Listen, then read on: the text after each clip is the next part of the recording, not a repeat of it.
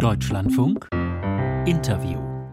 In Tirol bin ich jetzt verbunden in Österreich mit Franz Fischler. Er war neun Jahre lang EU-Kommissar für Agrarpolitik, ist ein Parteifreund von österreichischem Bundeskanzler Karl Nehammer, nämlich bei der konservativen ÖVP. Guten Morgen, Herr Fischler. Ja, guten Morgen nach Deutschland.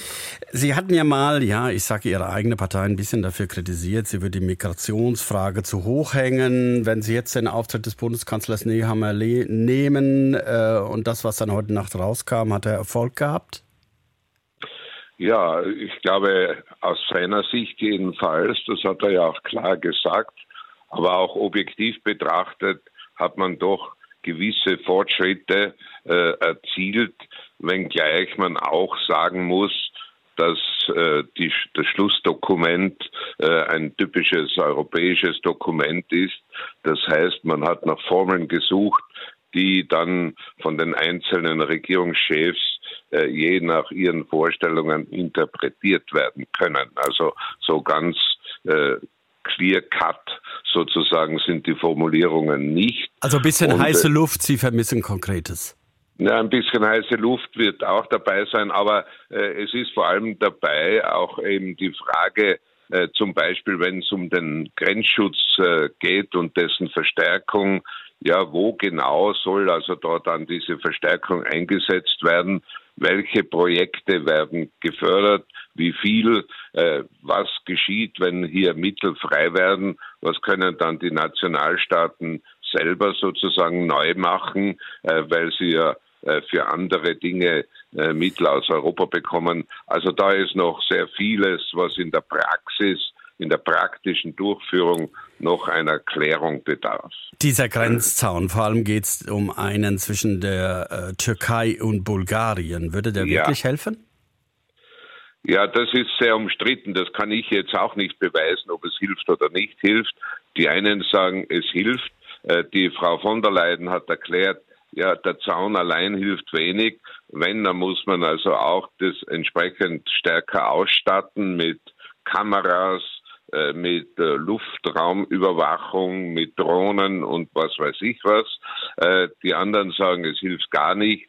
Also ich kann da hier nicht den Schiedsrichter spielen. Ich glaube, da muss man sich auf die militärischen Fachleute verlassen. Die deutsche Bundesregierung ist ja gegen einen solchen Grenzzaun und dann gibt es natürlich auch die rechtliche Situation, man muss Flüchtlinge, wenn sie denn an die EU-Außengrenze kommen, auch in Asylverfahren bringen. Darauf haben Sie ein Recht. Beobachten Sie, ähm, Herr Fischler, so ein bisschen ja auch Populismus ähm, in der österreichischen Regierung. Immerhin hat man jetzt die FPÖ wieder sehr stark im Nacken. In den Umfragen ist sie vorne. Naja, äh, dass da ein gewisser Populismus mit dabei ist, das ist nicht nur in Österreich so, das ist überall in der Europäischen Union so.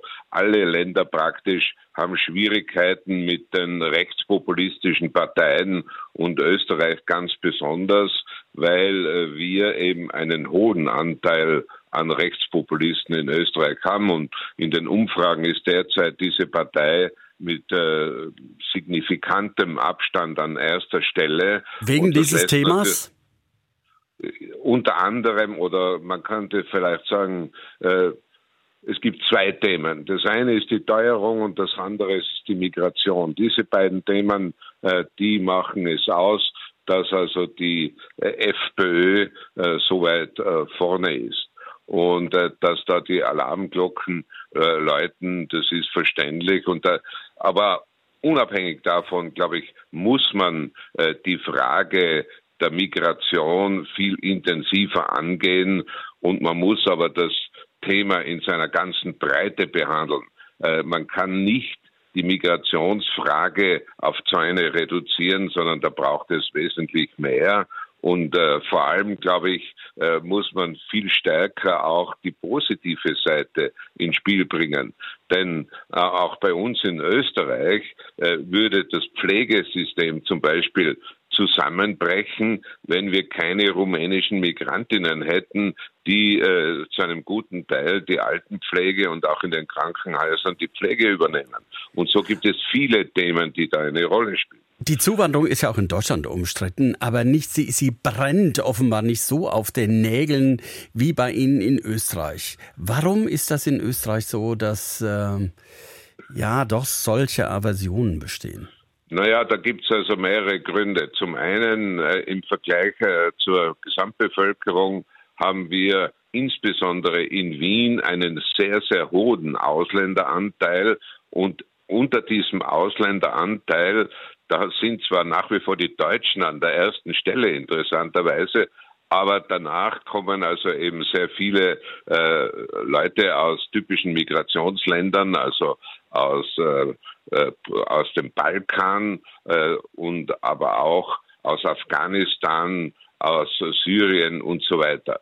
Und wenn Sie zum Beispiel heute in Wien mit der Straßenbahn fahren, dann hören Sie ein Stimmengewirre und äh, eigentlich die wienerische Bevölkerung ist in der Minderheit in dieser Straßenbahn. Und das macht natürlich das erzeugt Emotionen. Für Aufsehen, ja. Ja, schon Aufsehen hatte ja zuletzt gesagt, dass Österreich maßgeblich dafür gesorgt hat, dass Rumänien und Bulgarien nicht in die Schengen-Zone kommen.